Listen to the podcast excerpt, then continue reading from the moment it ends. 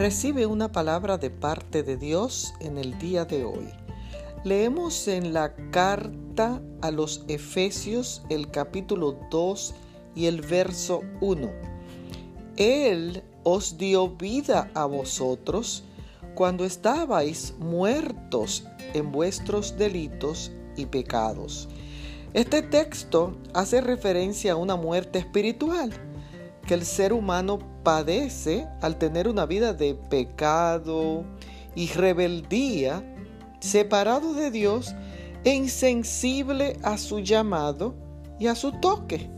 Sin embargo, el Dios Todopoderoso, por su amor y su misericordia, te ofrece hoy vida, una vida que has recibido por gracia y que te permite estar en comunión con Él. Agradece en el día de hoy el tener vida como un regalo maravilloso que Dios te dio cuando estabas muerto espiritualmente. Bendiciones.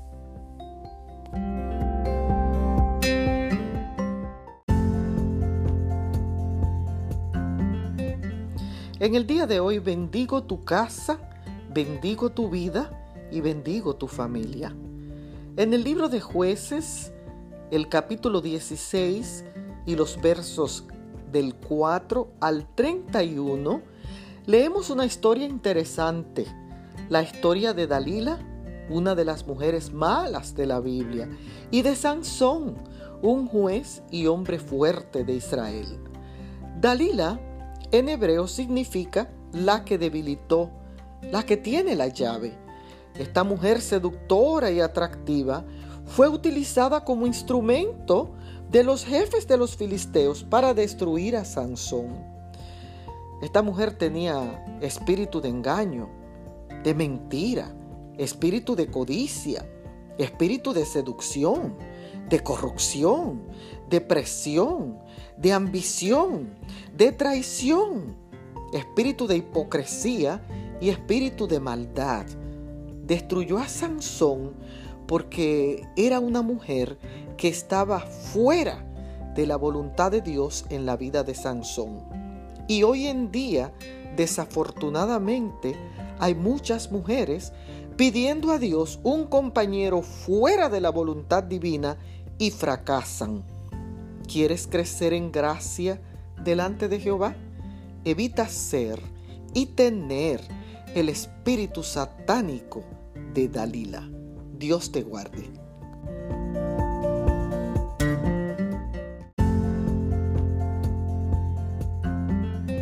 En el día de hoy bendigo tu semana, bendigo tu trabajo y bendigo tu vida. Leemos en el segundo libro de los reyes, en el capítulo 11, la historia de otra mujer mala llamada Atalía. Atalía fue la madre de Ocosías, rey de Judá, y esposa del rey Jorán. Según los teólogos, era hija de Acab y Jezabel, mientras otros dicen que no, que era la hermana. El nombre de Atalía significa en hebreo Yahweh es exaltado y aparentemente fue la única mujer que reinó por seis años en la historia hebrea del Antiguo Testamento. Cuando mataron a su hijo Ocosías para Atalías asegurar su posición de reina, mató a todos los descendientes de Ocosías, o sea, sus nietos. Y entre las características que vemos de Atalía, podemos encontrar la característica de que era una mujer idólatra. Permitió dos templos con culto a Baal y otro con culto a Yahweh. Era una mujer enloquecida por el poder, traidora, asesina, desleal, malvada. Sin embargo, a escondida de ella, el sumo sacerdote y su esposa escondieron al hijo pequeño de Ocosías y durante una sublevación del pueblo contra ella, Atalía fue asesinada y el niño coronado. Estos ejemplos de mujeres malas están escritos como advertencia para que evitemos ser mujeres como ellas. Dios te bendiga.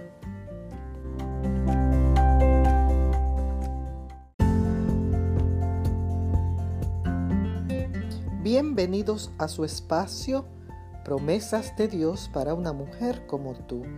En el día de hoy leemos en la carta a los filipenses el capítulo 4 y el verso 5. Vuestra gentileza sea conocida de todos los hombres. El Señor está cerca. Gentileza significa cortesía, amabilidad, afecto y consideración. Así que una persona gentil tiene estas características en relación con el trato personal con los demás. El texto termina diciendo, el Señor está cerca, regresará pronto y la persona que espera su venida se va a destacar por su gentileza. El gentil no maltrata a otro, no ofende, no es cruel, no tiene amargura, ni envidia, ni celos, ni competencia, ni es triste, ni vengativo, porque espera el regreso inminente, cercano de Cristo Jesús. Dios te bendiga.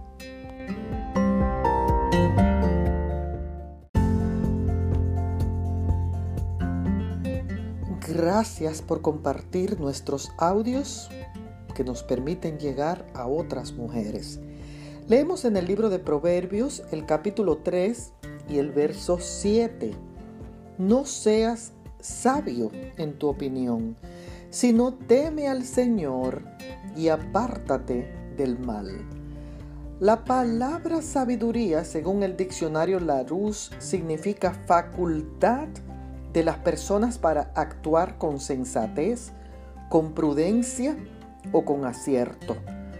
Pero la sabiduría también, según los teólogos, afirman, viene de Dios y de la obediencia a su ley. El que se cree ser sabio en su opinión cree que todo lo sabe, cree que todo lo hace bien, no deja que nadie lo ayude y es terco para aceptar la opinión de otro. Por eso el texto dice, teme al Señor y apártate.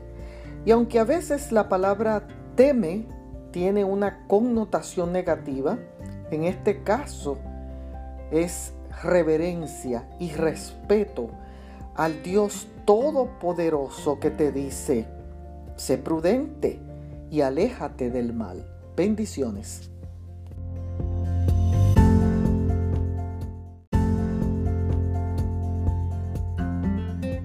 Gracias una vez más por ser parte de nuestra comunidad.